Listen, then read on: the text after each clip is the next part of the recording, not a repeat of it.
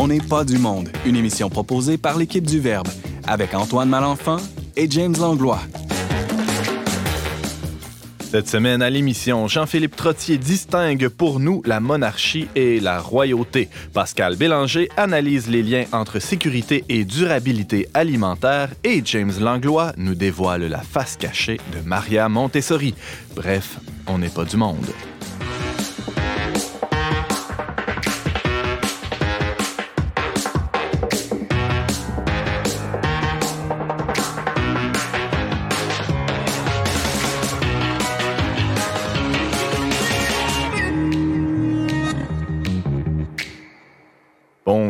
À tous, bienvenue à votre magazine culturel catholique préféré. Ici Antoine Malenfant en compagnie de James Langlois, rocambolesque co-animateur. Est-ce que, je sais pas si rocambolesque, ça vient du rock ou du, du de se déplacer comme aux échecs, là, le rock? Là? Ah, je sais pas, mais il y a le mot rock dedans. Et toi, toi, t'es mon rock sur lequel je m'appuie souvent. J'espère que non, Antoine. Que non. dans cette émission, salut. Ah, peut-être dans cette émission, tout Ah, oui, oui. Non, dans la vie en général, c'est le Seigneur ah. sur lequel je m'appuie.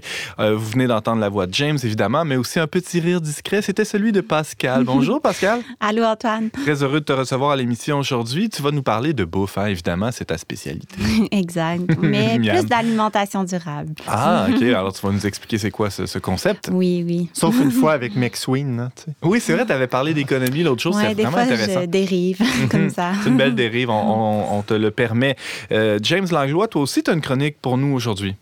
Oui, je vais vous parler de Maria Montessori, mais pas de n'importe quelle manière. Euh, J'espère.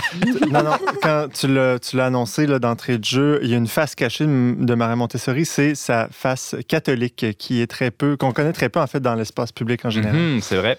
On connaît surtout ses grandes qualités de pédagogue. Ouais. Hein, mais euh, tu vas nous en apprendre, j'en suis certain. Euh, James, tu as des gens à saluer pour nous? Comme d'habitude, c'est le tour de Madame Odette Tremblay de Québec, qui est membre de la fraternité Saint-Alphonse une très belle œuvre. Euh, d'ailleurs, Odette Tremblay, vous pouvez voir son témoignage en vidéo sur le site web de cdq.tv.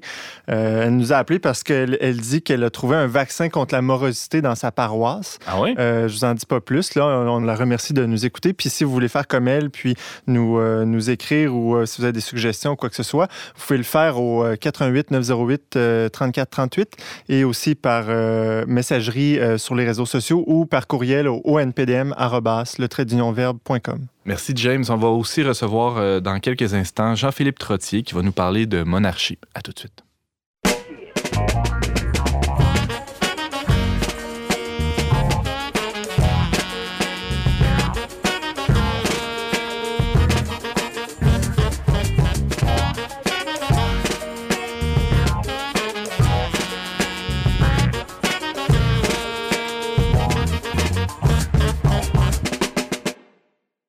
Un peu plus tôt cet hiver, la vice-reine du Canada, l'honorable Julie Payette, démissionnait de son poste de gouverneur général. Évidemment, hein, dans les jours suivants, il fallait s'y attendre.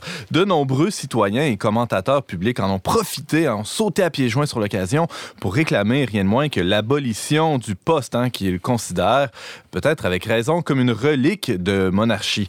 Mais entre monarchie et royauté, une distinction s'impose. Et d'ailleurs, parlant distinction, qui de mieux placé pour le petit peuple que nous sommes que le sieur Jean-Philippe de Trottier, chef d'antenne à Radio-VM et animateur de l'émission Questions d'actualité. On le joint au bout du fil. Jean-Philippe, bonjour. Bonjour Antoine. Tu vas bien?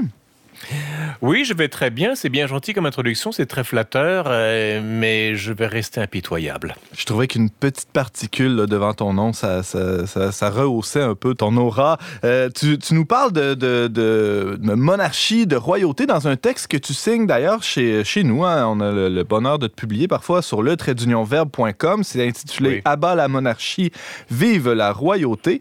À une certaine époque, Jean-Philippe, euh, l'auteur d'un billet comme ça, ça aurait pu être honni pour crime de lèse-majesté, non? Euh, ça dépend euh, où on place la majesté. euh, mais j'ai vraiment distingué monarchie et royauté. C'est la distinction est le, titre d'ailleurs du, du, du, texte euh, sur le verbe.com, c'est abat la monarchie, vive la royauté. Ça peut avoir l'air, comment dirais-je, contradictoire parce que quand, quand, quand on dit aux gens, moi je dis aux gens, je suis, j'aime l'idée royale ou royaliste, et les gens comprennent monarchiste. C'est pas la mhm. même chose.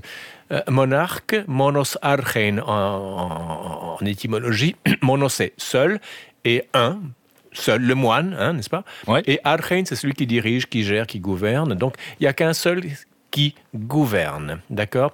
Alors que roi vient de rex du latin, qui lui vient du, je fais un gros raccourci, qui lui vient de raj en sanskrit, qui a donné Maharaja, par exemple, le grand roi, Rajasthan, le pays des rois, un truc comme ça. Euh, le raj, dans le sens sanskrit du terme, dans le sens hindou, est beaucoup plus proche. Il, il- il est, il, il- il y a l'idée de lumière, de brio, d'éclat, à la, li- presque comme le Christ transfiguré. Ce n'est pas la même chose. Euh, le Christ est un roi, ce n'est pas un monarque. Son royaume n'est pas de ce monde, mais il est ici, de, si vous voulez, de droit divin Ouais. si j'ose dire. Euh, il est éclatant de lumière. Dans le sens traditionnel, un roi, et je poursuis sur, ma, sur, cette étymologie hindoue, elle est euh, sanscrite, pardon, euh, elle est euh, l'idée de roi est une idée de catalyseur social. C'est un roi beaucoup plus proche de ce qu'il y avait au Moyen Âge européen plutôt que on est aux antipodes de Louis XIV par exemple ou du tsar Pierre le Grand. Et là, avec l'actualité qui nous a rattrapés dernièrement, on, est- on Oui. se rapproche. euh, on n'est plus dans le Moyen Âge du tout. On est plus, Non, on non. est plus proche d'un d'un monarque ou de ou d'un roi avec avec cette euh, cette flamboyante euh, paillette. Je dirais qu'on est, on est davantage dans l'idée de monarque, quoique fortement édulcoré, fortement dilué, parce que d'abord c'est la monarchie britannique dont, l'institution du gouverneur général procède, euh, est une monarchie constitutionnelle et non pas euh, à la française. Euh, c'est pas Louis XVI. Euh, donc c'est constitutionnel tempéré par le Parlement. Donc c'est une autre configuration. Donc on a, on a un peu une- la copie d'une copie d'une copie. Hmm. Mais l'idée monarchique est là encore. Le vice-roi ou, lieutenant, ou, ou gouverneur général euh, ou la vice-reine a quand même certains pouvoirs, mais purement protocolaires. Je veux dire, euh, l'exécutif n'est pas du tout entre les mains du, du vice-roi ou de la vice-reine. Mhm. Euh, Jean-Philippe, on, peut lire dans, ton texte sur le une, une petite phrase qui m'a accroché. Le roi de droit divin n'est pas sur terre pour satisfaire ses envies. C'est intéressant ça parce que euh, on, a l'idée d'un roi ou tu vas, me dire euh, d'un monarque hein, peut-être. On a l'idée d'un roi qui, est là à se faire servir, à tout le monde répond à ses, moindres caprices et pourtant si on, on, fouille un peu à la fois dans l'histoire, dans l'étymologie, mais dans le sens profond et, et tu dirais certainement dans la fonction euh, royale, on trouverait une toute autre chose, non? Tout à fait. Euh, Quand on dit le bon vouloir du roi, euh, c'est pas le bon vouloir du monarque, c'est pas son caprice. Euh, je, reviens à Jésus parce que pour, moi, c'est la figure fondatrice, en tout cas en Occident, de la figure du roi. Euh, ma volonté de faire, ma nourriture, pardon, est de faire la volonté du Père. Quand dans notre Père, euh, dans Saint Matthieu, il dit que ta volonté soit faite sur terre comme au ciel, c'est exactement le bon vouloir du roi. Le, roi ne procède pas de lui-même, il procède d'une transcendance. C'est ce qu'on appelle le droit divin. C'est pas le droit. Le roi ne s'arroge pas la parole divine pour euh, emmerder son peuple. Hmm. Il est là comme un passeur. Il est là comme celui qui a le qui est le gardien d'un dépôt de la foi. Et là, je pourrais faire aussi un parallèle avec le pape. Euh, il, a une- responsabilité. Il doit rendre des comptes sur sa gestion. On revient à une autre parabole évangélique. La gestion d'un royaume, il doit en rendre compte à Dieu. Ça, c'est dans une vision traditionnelle. Si je disais ça aujourd'hui euh, dans des universités ou dans le métro ou, au supermarché, on me prendrait pour un fou. Mais Tu le dis à la radio, la vision. c'est- beaucoup mieux. comment? Mais tu le dis à la radio devant des milliers d'auditeurs, c'est... Oui, il y, a- il y a beaucoup plus de gens qui écoutent ça, donc je serais mille fois plus fou. Euh, c'est- c'est- L'idée traditionnelle du roi, c'est celui qui a une responsabilité, Hmm. une charge. Euh, c'est pas pour rien qu'il est. On, représente souvent euh, Jésus notamment et d'autres euh, avec un sceptre et un orbe terrestre. Il a la charge du monde et il a le sceptre royal. C'est pas pour taper sur ces sujets. Ça, c'est le monarque qui fait ça. Quoique, il y a des rois de caractère, etc. Il y a eu des rois dégueulasses. Ça, on s'entend là-dessus. Mais c'est l'institution elle-même qui n'est pas euh, qui, ne, qui, ne euh, transmet pas cette idée d'absolutisme comme celle de monarchie pourrait le faire. Et tu parles de, responsabilité, Jean-Philippe. dans les autres systèmes, on pense euh, au premier ministre, au président, a une responsabilité aussi, mais il répond, hein, pour aller au sens du mot, il répond devant le peuple, alors que le roi, lui, si je te suis bien, il répond devant Dieu directement devant Dieu, mais pour la gestion du peuple. Hmm. Il, y a, il y a le droit divin, il y a la... Oublions l'expression droit divin, il y a un facteur de transcendance qu'il n'y a pas chez un président. La transcendance, elle est populaire. C'est hmm. Vox Populi, Vox Dei dans ce cas-là. Donc le peuple est le, souverain, enfin le, le, peuple qui est souverain, de la oui, présidence. Exact. Hmm. Mais dans le cas du roi, euh, c'est d'un roi de droit divin dans un processus, dans, un, dans une économie dynastique euh, qui est porteuse de tous les abus possibles et imaginables, mais également qui est garante de stabilité. Hmm. Euh, Jean-Philippe Trottier, tu nous parles de royauté, de monarchie. Il y a mon collègue James qui a une question pour toi. Euh, Jean-Philippe, on, parle euh, beaucoup de démocratie et de, monarchie comme, comme si elles étaient, euh, je dirais, antipathiques l'une par rapport à l'autre. Mais est-ce que la royauté est foncièrement incompatible avec une démocratie moderne? Il faut revenir à l'idée royale. Il faut revenir l'idée royale dans un contexte traditionnel où le mot démocratie n'existait pas. Alors c'est toute la difficulté, c'est une très bonne question James, c'est toute la difficulté d'une transposition d'une idée traditionnelle dans un contexte moderne en évitant justement l'écueil, euh, le récif de la, de la monarchie. Euh, l'idée royale, en fait, c'est quoi vraiment l'idée royale? C'est qu'il y, a plusieurs, euh, comment dirais-je, il y a plusieurs réalités liées à cette, à cette, euh, à cette notion. Euh, l'idée de vassalité en échange d'une obligation. Quand on dit noblesse oblige, c'est que en tant que noble, je suis obligé envers mon inférieur, qui lui a le droit d'exiger de moi. Hmm. Noblesse oblige, c'est pas que le noble va obliger son voisin ou son inférieur à lui obéir, c'est pas ça. Il est obligé lui-même par son statut comme Jésus, je reviens encore une fois à Jésus, euh, euh, dans la scène du lavement des pieds. Le maître est là pour servir et non pas pour se faire servir. Une posture d'humilité, de service, complètement, oui. Ah, complètement. Mhm. complètement. Et d'ailleurs, l'Église catholique, en principe, devrait être comme ça. Le pape est au sommet de la pyramide, mais le génie du christianisme primitif aurait été d'inverser cette pyramide, ce qui fait que le, la, triangle, la clé de voûte du haut se retrouve à être au plus bas. Mhm. Euh, Donc il y a l'idée de, bah, euh, je reviens un peu à cette idée de vassalité, d'obligation, euh, obligation du latin ob envers et ligare qui veut dire lié. Je suis lié envers mon vassal, je suis lié envers mon serf, je suis lié envers quelqu'un d'autre. C'est cette idée de parole donnée, l'idée de principe d'ailleurs. Un prince, on ne fait pas le lien, mais un prince, c'est pas juste quelqu'un qui, se, qui parade dans sa limousine et boit ah du champagne. Il tient du principe. Hmm. Or, le principe, c'est Dieu pour un chrétien ou pour une, pensée traditionnelle. Donc, le prince tient de Dieu parce qu'il est prince. Il, est, euh, il tient du principe, il tient du principal aussi. D'ailleurs, euh, l'idée d'unité est aussi une idée de royale. D'ailleurs, dans d'autres langues latines, le, prince se dit principe littéralement. Hein, c'est intéressant. Oui, euh, c'est en, espagnol. Il y a une notion intéressante qu'on retrouve dans ton texte aussi, Jean-Philippe. Il nous reste mm. deux, trois minutes là, pour, euh, pour l'aborder. C'est cette idée que le, roi, il sert à rien finalement. On, est très habitué en, politique, euh, du moins moderne, d'avoir une vision un peu utilitariste hein, des choses. Et là, on se retrouve avec un personnage, le roi, qui est foncièrement inutile ou du moins euh, en, fait, on le voit très bien aussi dans, dans, la fonction de la reine d'Angleterre. Hein. On le voit dans, une série euh, sur Netflix où elle dit euh, ben, Moi, mon rôle, c'est de, de, ne rien faire. Et c'est très difficile parfois de, ne rien faire. Ah, exactement. Tu fais un parallèle intéressant avec le roi dans le jeu d'échecs qui qui est assez nul finalement.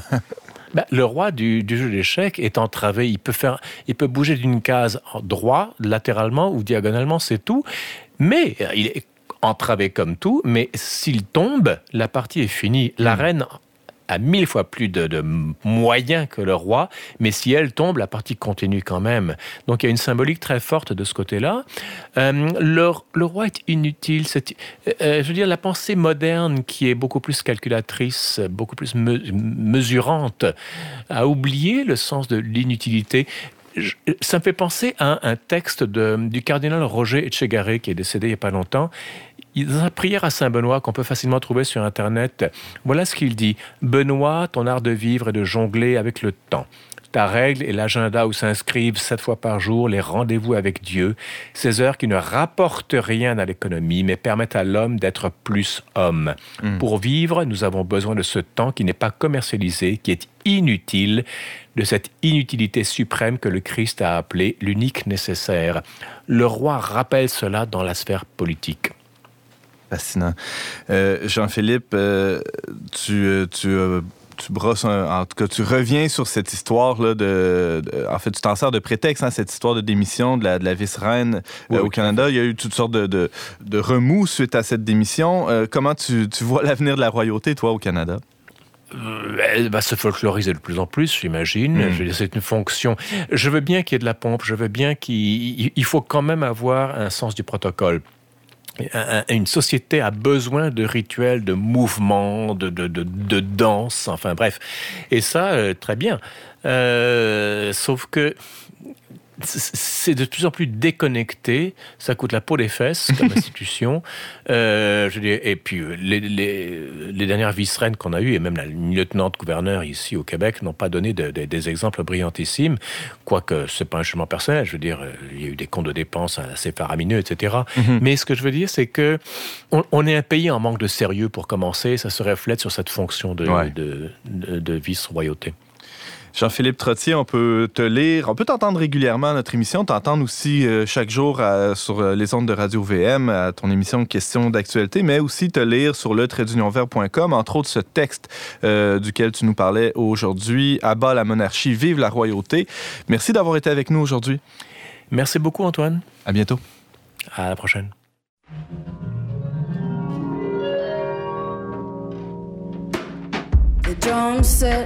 is gone it was on is still here screaming at me. Why did you take it all away? Why did you take it all away? The dialing of the phone is no longer fun since you've been done with me and you don't wanna talk with me at all. Why'd you take it all away? I did nothing wrong. I don't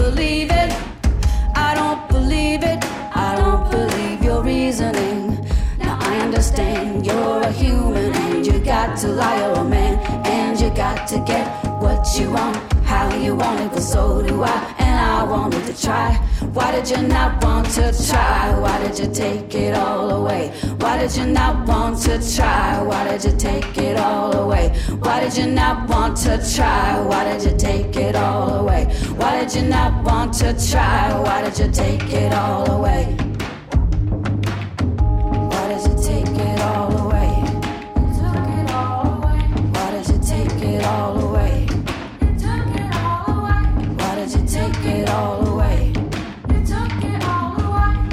You take it all away. The drum set is gone and the rug it was on is still here screaming at me. Why did you take it all away? Why did you take it all away?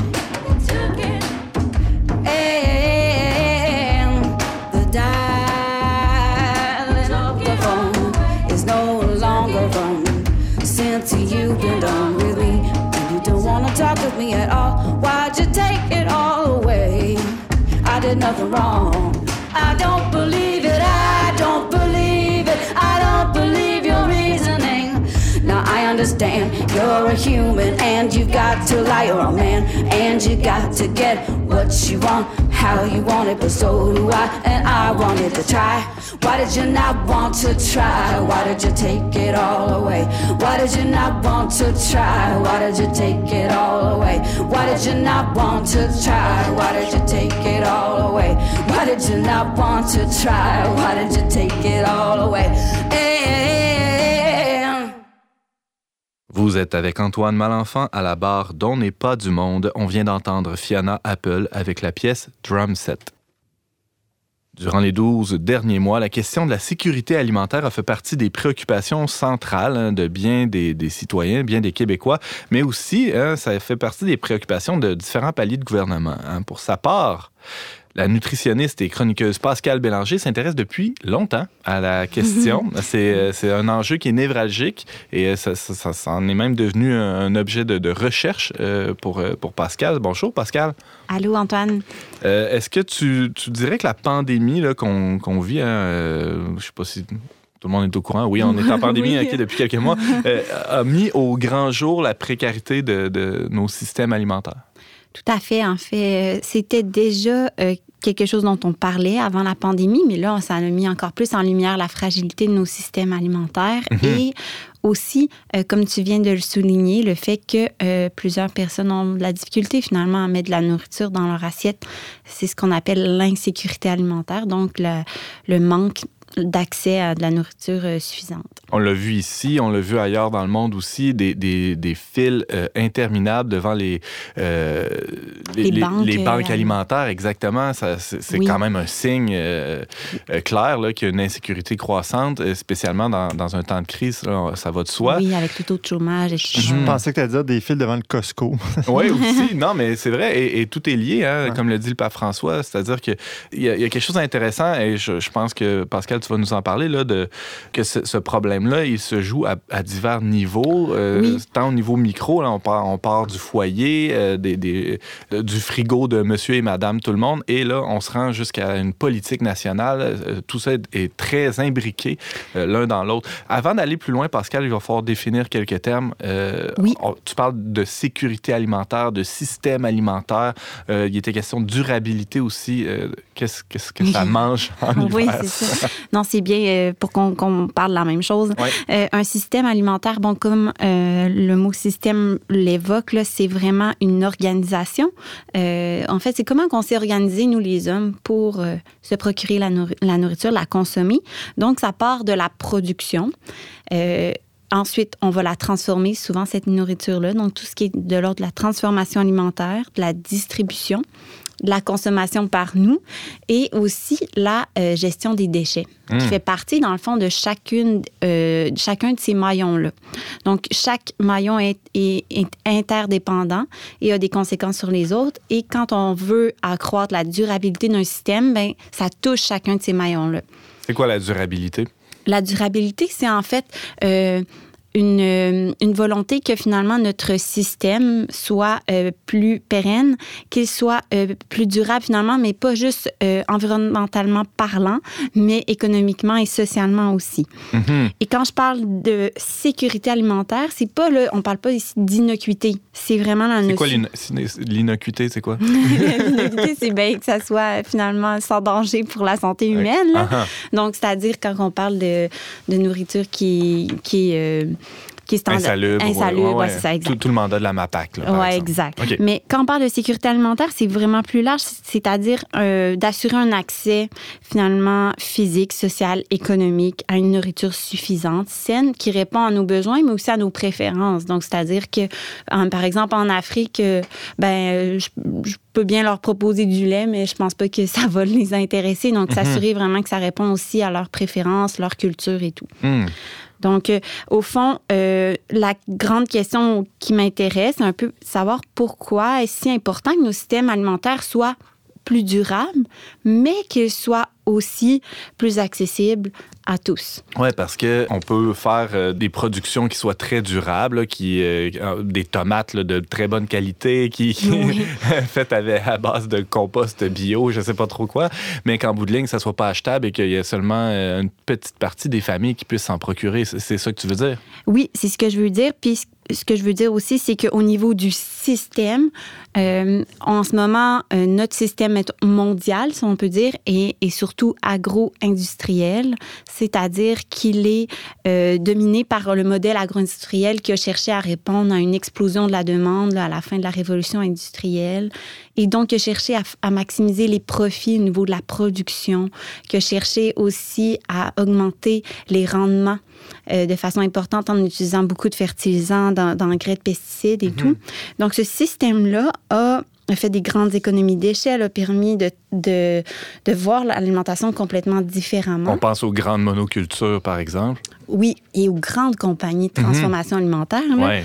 Euh, mais on voit maintenant les impacts environnementaux majeurs et aussi le fait que finalement, on n'a pas réussi à euh, remplir cette mission-là de, de, diminuer l'insécurité alimentaire. Parce qu'en ce moment, ce qu'on se rend compte, c'est qu'au fond, euh, la, bon, il y a environ 2 milliards de, de, nos concitoyens qui souffrent de malnutrition et que la majorité de ceux-ci sont des producteurs alimentaires. Ah ouais. Donc, au fond, on se rend compte que ce système-là, c'est absurde, c'est ouais. paradoxal. Au fond, ceux qui produisent la nourriture, ils n'arrivent pas à en mettre assez dans, dans l'assiette de leur famille. Donc, il y a vraiment euh, un problème. Mm -hmm. Et comme je disais aussi, tout ce qui est environnemental, les problèmes d'appauvrissement des sols. Donc, au niveau du système, on voit qu'on doit réfléchir autrement.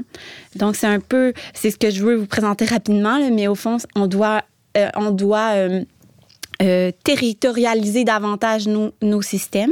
Donc, qu'est-ce que ça veut dire? C'est changer de paradigme, au fond, de euh, cesser une simple marchandisation de la nourriture, euh, mais plutôt d'aller vers un système qui va redonner euh, ses lettres de noblesse au développement durable, à la qualité des produits, à l'équité aussi, euh, pour que finalement les producteurs soient gagnants aussi dans ce, cette, dans ce système-là alimentaire. Mmh. Pardon, oui, vas-y. Est-ce qu'il y a déjà des exemples concrets de ça?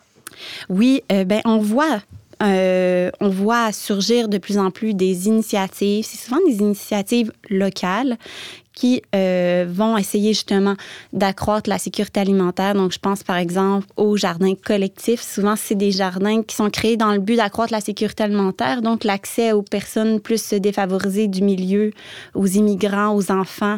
Il y a des ateliers pédagogiques autour de ça, de l'éducation. On va aussi souvent euh, prendre les, les, denrées alimentaires euh, en surplus pour les transformer et les offrir euh, en, à bas prix aux, aux, gens qui sont membres, par exemple, des, par exemple, des pâtes au poulet, des exemples comme ça. Là. Mm -hmm. Mais ces, ces initiatives-là, souvent, sont un peu, ben, reposent sur le travail dévoué de certains bénévoles. Donc, le point, c'est d'essayer de, de repenser notre système territorial. Par exemple, on pourrait penser à la communauté métropolitaine de Québec pour ouais. qu'au fond, notre système ici euh, soit, euh, soit protégé aussi par des lois, par, euh, qui soit régi par des, euh, des, des, politiques pour améliorer, dans le fond, euh, cette sécurité alimentaire-là concrètement, donc donner des subventions, par exemple, je pense aux serres qui sont en train de poindre un peu partout. On veut produire plus de légumes, par exemple, en hiver, donc de vraiment donner un coup de pouce réel pour que ça aide tout le monde. Avec les, les, les tarifs d'électricité qui sont euh, euh, privilégiés là, pour les, les serres, justement, oui. ça peut être intéressant. On a beaucoup d'électricité ici, on peut, on peut certainement oui. explorer cette avenue-là. Et d'ailleurs, je pense que le ministère de l'Agriculture euh, travaille d'arrache-pied ces temps-ci à, à, à s'harmoniser avec tout ça. Euh, James? Et quand on, on, on, parle des problèmes, euh, je dirais, on, on, voit beaucoup des solutions de politique, de mesures gouvernementales, de changer oui. le système. Mais est-ce qu'il n'y a pas aussi des responsabilités individuelles, tout ça? C'est-à-dire qu'il y a des choix concrets que les gens font dans leur consommation. Tu sais, si on, je prends un exemple, mais tu sais, si les gens ils veulent des, des fraises à l'année longue alors qu'on vit au Québec, ben, il y a, a peut-être déjà une, une, une, demande qui est irréaliste là, dans un système comme, comme celui-là. Tu sais. Oui, ben c'est pour ça aussi toutes les initiatives d'équitaire depuis des années pour fond, au fond le calendrier des récoltes, c'est quoi les, légumes de saison? Euh, au fond, si on apprend à vivre un petit peu plus selon les saisons, à manger aussi ce qui est produit ici, euh, c'est clair qu'on va donner un coup de pouce à notre alimentation locale, puis on va être capable d'augmenter notre autonomie alimentaire. En ce moment, c'est pas euh, faramineux ce qu'on produit par rapport à ce qu'on consomme, mais ça pourrait être grandement amélioré par exactement nos habitudes de consommation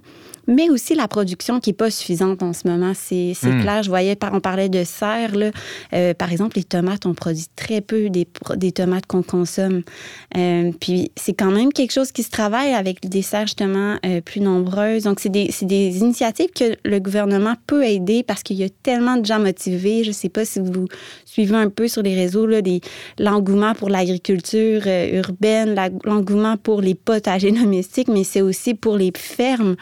Euh, il y a énormément de jeunes qui se lancent dans des fermes et qui ont des idées ingénieuses. Donc, aussi de donner des sous pour l'innovation, les, meilleures technologies pour qu'on arrive à produire plus localement, c'est vraiment euh, une clé, je pense.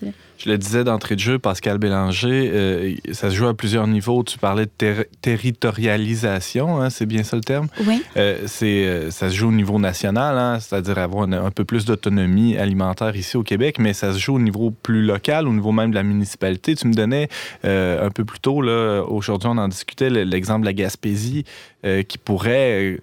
Ben, qui, qui, qui, ben, ouais, qui est loin des, centres, des grands centres de distribution, mais qui pourrait aussi approvisionner, tu parlais de l'exemple de l'hôpital? Ou, oui, euh? c'est ça. Il y a plusieurs collectifs qui se regroupent pour que, par exemple, euh, euh, les, les, cultures en Gaspésie soient pas, dans le fond, laissées comme ça. C'est-à-dire qu'on puisse vraiment en profiter. Donc, notre hôpital, par exemple, autant de la métisse que de Rimouski, ben, s'approvisionne en ces denrées-là. Euh, plutôt que de, favoriser des grandes multinationales. Mhm.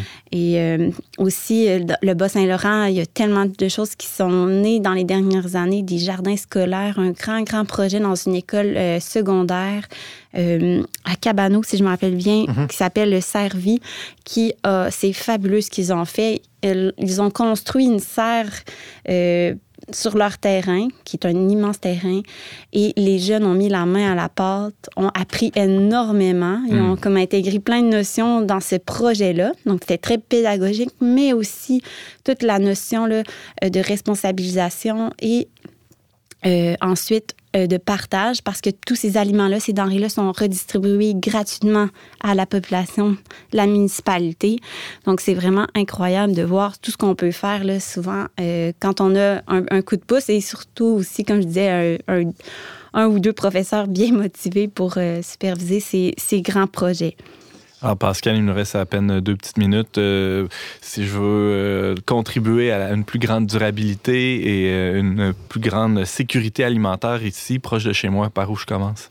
Bien, c'est sûr que déjà de consommer plus local comme on peut, c'est une clé pour chaque foyer et aussi d'éviter le gaspillage. Et si, par exemple, on a accès à, proche de chez nous à certains frigos, il y a des frigos là, dans la ville de Québec, un peu partout, qui sont euh, à la disposition de tous. Quand on a euh, des surplus de nourriture, on peut aller porter euh, ce qu'on a parce que au fond, c'est certain que ça va être mangé. Donc, mhm. c'est toujours ça de penser qu'au fond, euh, il y a quelqu'un qui en a besoin, sans doute. Là. Donc, euh, ces frigos-là, c'est super intéressant, mais aussi le partage après ça, ça peut être beaucoup plus euh, petit, c'est-à-dire à, une échelle peut-être plus du voisinage. Là. Des fois, on, cuisine, on se rend compte, on a trop d'œufs, peu importe, on voudrait partager un, de la viande qu'on a achetée en grande quantité. On pourrait, tu sais, on peut faire des, alliances aussi avec nos, nos, voisins pour acheter finalement de la viande de meilleure qualité de producteurs locaux. Hmm. Il y a plein de choses qu'on peut faire euh, concrètement, je pense. Ça demande un peu de, créativité, mais c'est possible. Pascal Bélanger, tu nous parlais de durabilité alimentaire et aussi de, sécurité alimentaire. On est toujours très heureux de t'avoir ici à l'émission. Euh, tu es, rappelons-le, euh, nutritionniste et chroniqueuse chez nous. Merci beaucoup. Ça fait plaisir.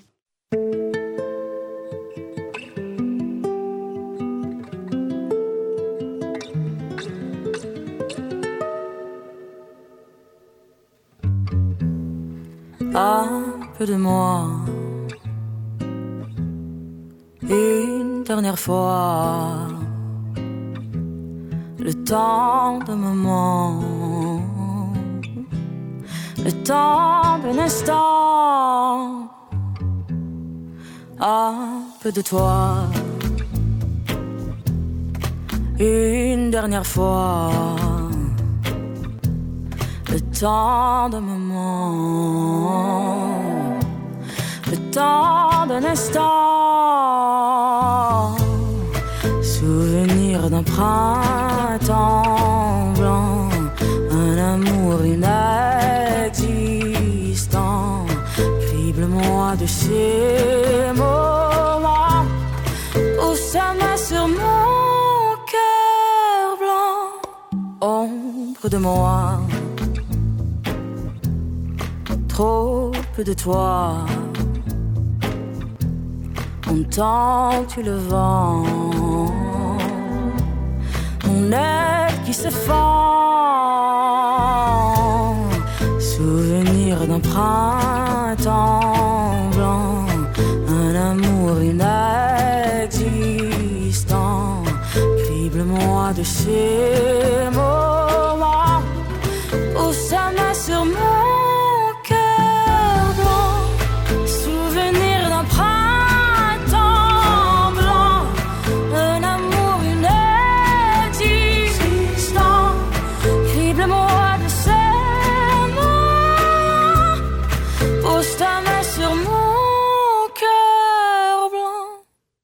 C'est toujours Antoine Malenfant au micro d'On n'est pas du monde. C'était un petit avant-goût du printemps. Ben oui, pourquoi pas, hein, avec la chanson Printemps blanc de Lazara. Plus de 20 000 écoles et garderies partout à travers le monde se réclament, parfois à tort et à travers, de Maria Montessori. Son héritage en éducation, ben, on le constate, il est incontestable. hein. Dans le monde francophone, depuis une dizaine d'années environ, on peut toutefois constater un regain d'intérêt notable pour sa pédagogie. Cet engouement a permis de dévoiler certaines facettes occultées de cette médecin italienne, dont sa foi catholique et sa pédagogie religieuse. Tout naturellement, notre chroniqueur James Langlois, grand féru de philosophie de l'éducation, s'intéresse au personnage. Salut James. Salut Antoine. J'imagine que pour toi, c'est pas étonnant là, que 70 ans après la, la mort de Maria Montessori, elle continue de, de fasciner autant. Il y a je sais pas combien de livres qui ont sorti sur elle dans les dernières années. C'est assez impressionnant. Oui, effectivement, surtout, euh, ben, comme je l'ai dit, dans, des éditeurs euh, qui ont osé mettre de l'avant un peu plus sa perspective catholique, pa- parce que catholique, c'est l'un des rares qualificatifs qu'on entend quand on parle de Maria Montessori. On, parle d'elle comme d'une féministe, de, même parfois d'une fasciste. hein, de- il y a eu des... C'est pas tout le temps joyeux ce qu'on dit d'elle, euh, d'une théosophe, et aussi d'une rousseauiste. Donc, pourquoi il y a une espèce de légende noire là, qui s'est construite autour d'elle parfois dans, dans le bon sens, mais aussi parfois dans un, un sens qui n'est pas tout à fait complet ou Mhm. juste. Et euh, il y a plusieurs éléments qui expliquent un peu cette, euh, ce- ce- cette déformation-là. Donc, d'une part, il faut dire que euh, Maria Montessori, il y en a qui qualifient ça presque d'une religion parce que, euh, effectivement, Maria, c'était c'était une femme qui tenait beaucoup à ce que la transmission de sa méthode soit juste. Donc, elle a, pour cette raison-là, fondé l'association Montessori Internationale en 1929 qui, qui euh, régulerait un peu la, vraiment l'autorisation que certaines écoles euh, se réclament de son nom, etc. Une sorte de norme ISO Ouais. là, Montessori. Exactement. Parce que rapidement, elle a vu qu'il y a des gens qui se sont appropriés sa méthode et qui lui ont fait dire euh, n'importe quoi. Donc, euh, par contre, euh, comme je le disais, en 1929, euh, elle a créé cette association-là, mais tout ce qui, cons- tout ce qui portait sur l'enseignement religieux comme tel n'était pas intégré dans l'association Montessori Inter- Internationale. Puis aujourd'hui, d'ailleurs, si vous allez sur les sites des associations Montessori, parce qu'il y en a une pour le monde entier, mais à peu près chaque pays Mm. est rattaché à sa- son antenne locale. Ouais. Il n'y en a aucune qui parle d'enseignement religieux là-dedans, là, à, moins, à moins que je me trompe. Là, je ne les ai pas toutes regardées, mais euh, à ce que je sache. Et c'est, ça s'explique parce que le premier centre de, formation Montessori catholique a été fondé en 1939 au Royaume-Uni, à Kensington, euh, au cœur d'un collège euh, catholique, Maria Assumpta, qui était dirigé par les rel- religieuses de l'Assomption, où Maria intervenait couramment et où Maria avait une, relation particulière avec Mère Isabelle Eugénie. Je reviendrai tout à l'heure. Donc, déjà, on voit que cette tradition-là de la pédagogie religieuse s'est surtout transmise par et dans le monde anglophone et je dirais même italien, parce que étant italienne euh, d'origine, ben, euh, les premières personnes qui l'ont côtoyé, tout ça, il y avait, beaucoup d'Italiens là-dedans. Euh, ensuite, ben, la première moitié du 20e siècle dans lequel elle a vécu, elle a vécu de 1870 à 1952. Euh, on sait, c'est cette première moitié-là du 20e siècle est marquée par des, les deux grandes guerres, mm. donc beaucoup de, de, lois de laïcisation partout en Europe. le contexte pour elle n'était pas vraiment favorable pour qu'elle s'exprime librement en termes de, religion, d'autant plus qu'elle voyait ses écoles fermées partout, détruites. Et d'ailleurs, tantôt, je, je parlais d'elle, qu'on la qualifie souvent de fasciste, c'est parce qu'effectivement, elle, elle a côtoyé le Duce, là, Mussolini, et au début, elle a eu des bonnes relations avec elle parce que lui, bon, il commençait tout juste son programme politique. Il était très, ben, il commençait à être connu, mais il n'était pas, euh, pas encore euh, considéré comme le grand dictateur qu'on connaît aujourd'hui.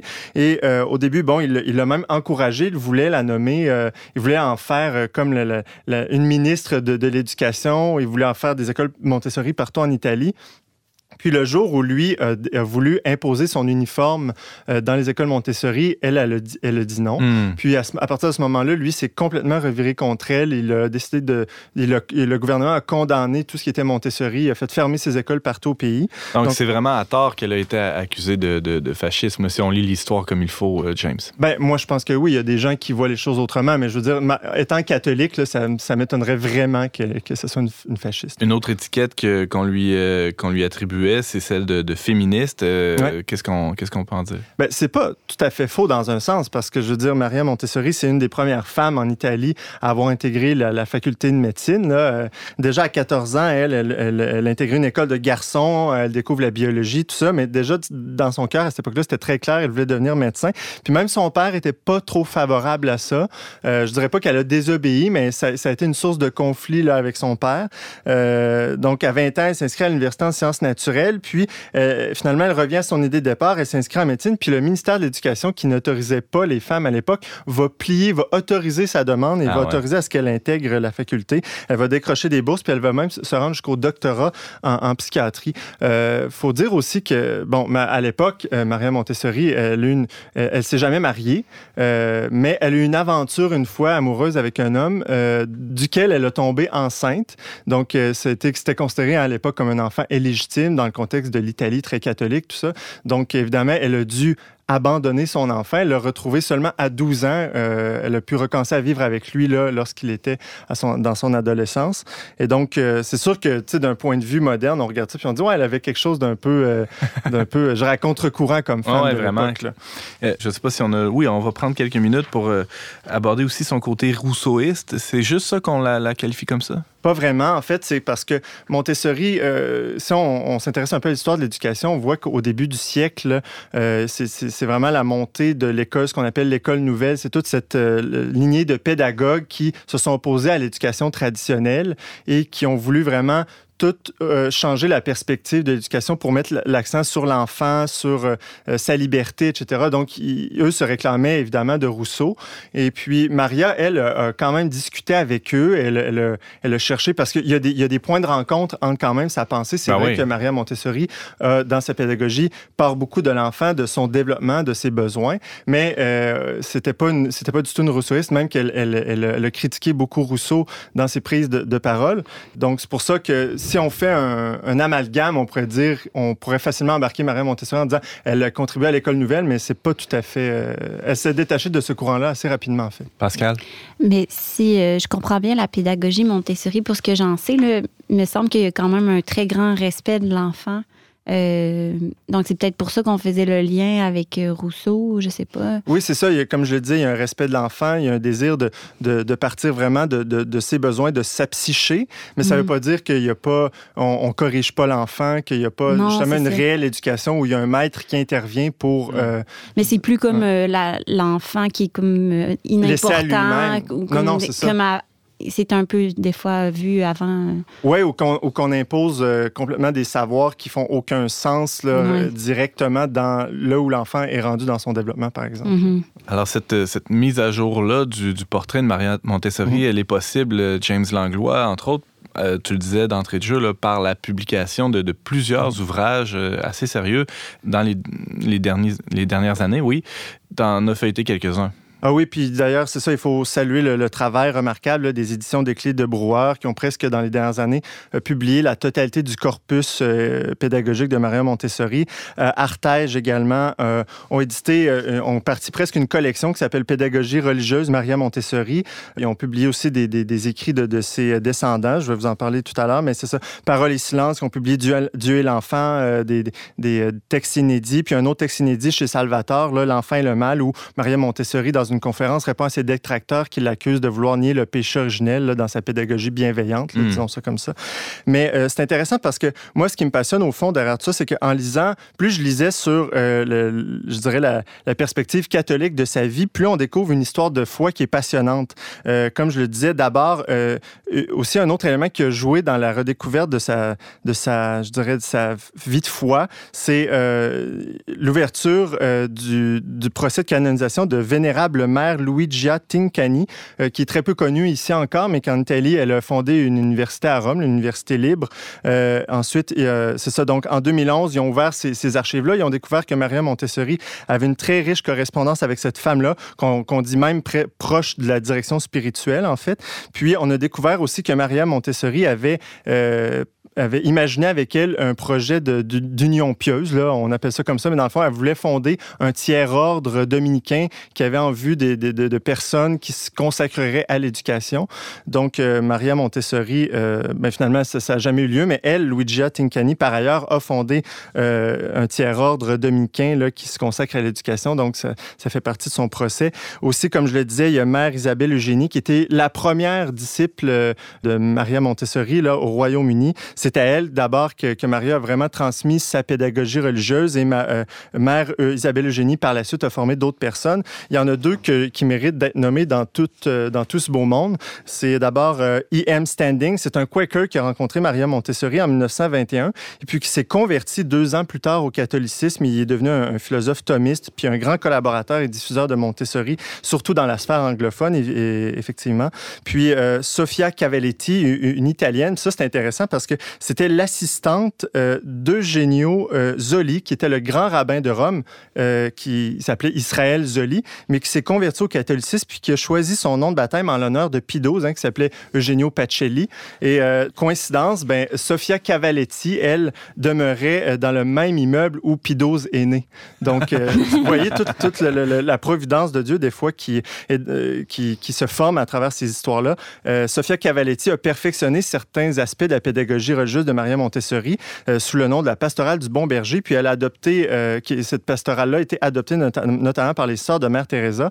Puis plusieurs euh, séminaires l'enseignent dans le cursus de, formation des prêtres. Ce qu'on voit finalement à t'entendre, James, c'est qu'il y a eu de nombreux fruits qui ont, qui ont été portés par, par cet arbre de la pédagogie Montessori, en fait, de son, son côté religieux, mhm. euh, et qui sont relativement méconnus, finalement, parce qu'on connaît bien, euh, du moins on pense connaître la, pédagogie Montessori dans, euh, dans les écoles, dans les garderies, mais bien au-delà de ça, il y, a eu, il y a eu des fruits du côté de l'éducation religieuse. Oui, puis c'est ça, ce qui est intéressant, c'est que, comme on parle beaucoup de sa pédagogie, on va dire naturelle, hein, de, l'éducation de, de, de, en général, mais sa pédagogie religieuse, je dirais, était presque au fondement parce que comme elle était au catholique, elle, toute, son, toute sa, pédagogie euh, était fondée finalement sur une anthropologie catholique. Elle voyait vraiment un enfant comme une créature de Dieu qui était doué de dons et qui devait être développé par l'adulte au, final. Et d'ailleurs, pour elle, c'était important d'avoir... Euh, pas l'imprimatur, mais quand même d'avoir l'appui de, de l'Église catholique et des papes même.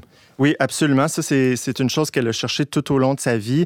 Euh, Pidis a salué son livre Pédagogie scientifique comme une œuvre de régénération de l'enfance. Benoît XV lui a envoyé une bénédiction écrite personnelle en 1918. Et Paul VI, là, ben, dans les années 70, il y, avait, il y a eu un grand congrès international sur Montessori à Rome. Puis on, peut lire ce texte-là en ligne. Puis il, n'a que d'éloges pour, pour, pour, Maria Montessori. Mais euh, c'est intéressant parce que malgré tous ces papes qui l'ont euh, l'ont félicité ou tout ça, Maria, c'est vraiment Pidis qui était, je dirais, son pape euh, fétiche, là, je ne sais pas si on peut dire ça, mais euh, c'est celui qu'elle cite, j'ai lu là, presque dans tous ses livres qu'elle cite Pidis, parce qu'il euh, faut, faut, dire que Pidis, c'est le pape qui a redonné accès à la communion aux jeunes enfants. Donc, en ce sens-là, il a vraiment, je dirais, il a vraiment confirmé son intuition que les enfants possèdent un, sens pas inné, parce que c'est pas, c'est pas des gens. Mariette ne pensait pas du tout que les enfants avaient ça inné en eux-mêmes, mais que, que, l'enfant a une prédisposition euh, naturelle et vraiment précoce aux choses spirituelles, aux choses de Dieu. Et c'est c'est ce principe-là qui est au fondement de toute sa pédagogie religieuse, mettre l'enfant euh, dans un contexte où, euh, il, va, il va être emmené au contact de la liturgie, pas dans des explications euh, trop vite rationalistes, là, mm. mais vraiment à par les signes, par la liturgie, par, par une ambiance. Elle va parler d'ambiance aussi, mettre au contact les enfants. Elle disait d'emmener le plus jeune possible les enfants à la messe pour qu'ils sentent. Elle dit même un bébé est capable de sentir ce qui se passe ah dans une église. Donc, ça, c'est vraiment intéressant. En 1905, euh, Maria Montessori euh, bâtit, euh, en fait, initie une expérience de pédagogie religieuse à Barcelone, James Langlois. Oui, c'est sa toute première fondation religieuse, on va dire, c'est l'Atrium. C'est un nom qui était donné dans l'Église primitive, vraiment à, une pièce qui était réservée aux catéchumènes avant leur entrée dans, l'Église. Puis c'est vraiment un espace de vie qu'elle a créé dans lequel les enfants étaient mis en contact avec des objets liturgiques à leur taille. donc, tu sais, aujourd'hui, c'est un peu plus à la mode de dire les enfants jouent à la messe, tout ça, puis ils se vendent toutes sortes de bébelles pour ça. C'est vrai que c'est à la mode, là. oui, en tout cas, d'une certaine manière. Dans certains milieux. Ouais, disons ça. Ben, ça vient vraiment de Maria Montessori. donc, il y avait une pièce réservée euh, à, l'enseignement de la religion où les enfants pouvaient être actifs autant qu'ils le voulaient sur le plan spirituel, allumer des bougies, jouer avec les signes, ben, jouer avec les signes sacramentels, euh, euh, des objets liturgiques. Elle, dit, on dit même qu'à que l'extérieur, elle, elle, elle, cultivait du blé puis du raisin pour que les enfants, lors de leur première communion, fassent le pain et amènent eux-mêmes le pain qu'elle allait servir à leur première communion.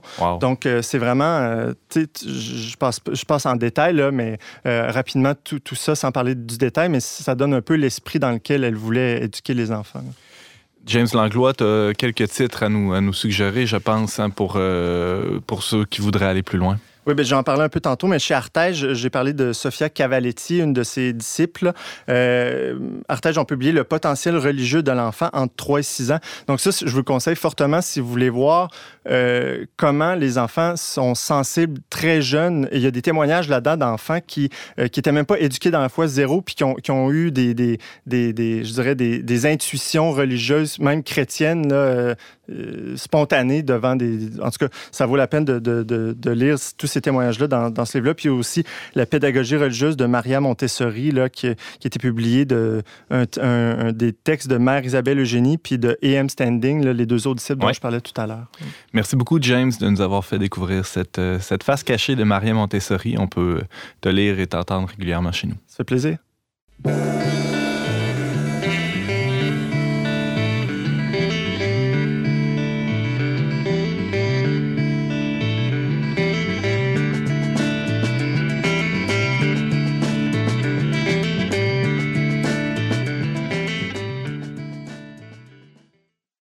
Tout pour cette semaine, mais avant de se quitter, quelques petites suggestions culturelles de nos invités chroniqueurs. Pascal Bélanger. Oui, j'ai commencé à lire un super beau recueil de poésie euh, de Benoît Pinette, qui est alias euh, Tire le Coyote. ah oui, on, le reconnaît avec sa voix nasillarde. De très beaux textes d'habitude dans ses chansons. C'est ça, c'est vraiment un écrivain, euh, je trouve, extraordinaire. Et puis ce recueil-là fait pas défaut. C'est vraiment touchant de le voir replonger dans son enfance c'est à lire, je pense. Ça s'appelle La mémoire est une corde de bois d'allumage. Ça a été euh, euh, édité chez La Peuplade. Ça vient de sortir. Merci Pascal. James Langlois. On suggère pas assez de poésie à cette émission. Hein? C'est une bonne, euh, bonne suggestion. moi, j'ai parlé d'éducation. Est-ce que c'est un reproche, ça? Ou non, non, au contraire, c'est un encouragement. Moi-même, moi-même, je pourrais m'y mettre. c'est ça, j'ai parlé d'éducation à l'émission cette semaine. Puis, je voulais revenir. Je suis en train de, de finir un livre qui pas récent du tout, là, 2016, de François-Xavier Bellamy. Hein, c'est une figure connue en, politique européenne, euh, qui est un philosophe en premier lieu, mais qui a publié en 2016 Les Déshérités ou l'urgence de transmettre. C'est vraiment un essai très intéressant où il euh, s'attaque d'abord à euh, expliquer la pensée de trois philosophes, sociologues qui, dans l'histoire de la pensée occidentale, ont vraiment influencé la manière dont on conçoit l'éducation aujourd'hui. Il parle de, évidemment, Rousseau, Descartes et Pierre Bourdieu. Et euh, il, s'attaque à eux pour montrer à quel point ils ont démoli, en fait, l'idée de transmettre une culture euh, dans, dans l'éducation euh, Donc, euh, c'est vraiment un très bel essai, euh, très bien écrit, qui a été publié chez J'ai lu, aussi chez Plomb. Moi, j'ai la petite version chez J'ai lu. Donc, euh, c'est toujours disponible. Les Désirité de François-Xavier Bellamy. Merci James. Merci à vous d'avoir été avec nous cette semaine. Vous pouvez en tout temps écouter l'émission en rattrapage ou euh, la partager là, euh, en balado-diffusion. Pour tous les détails, ben, vous n'avez qu'à visiter le verbe.com barre oblique radio. La semaine prochaine à l'émission, on reçoit Valérie Laflamme-Caron, Simon Lessard et Laurence Godin-Tremblay. Soyez-y avec nous. Je remercie euh, les, les- chroniqueurs de cette semaine qui ont été avec nous et je remercie aussi Yannick Caron à la régie ainsi que la Fondation Lucien Labelle pour son on se retrouve la semaine prochaine, même heure, même antenne, pour une autre émission dont n'est pas du monde.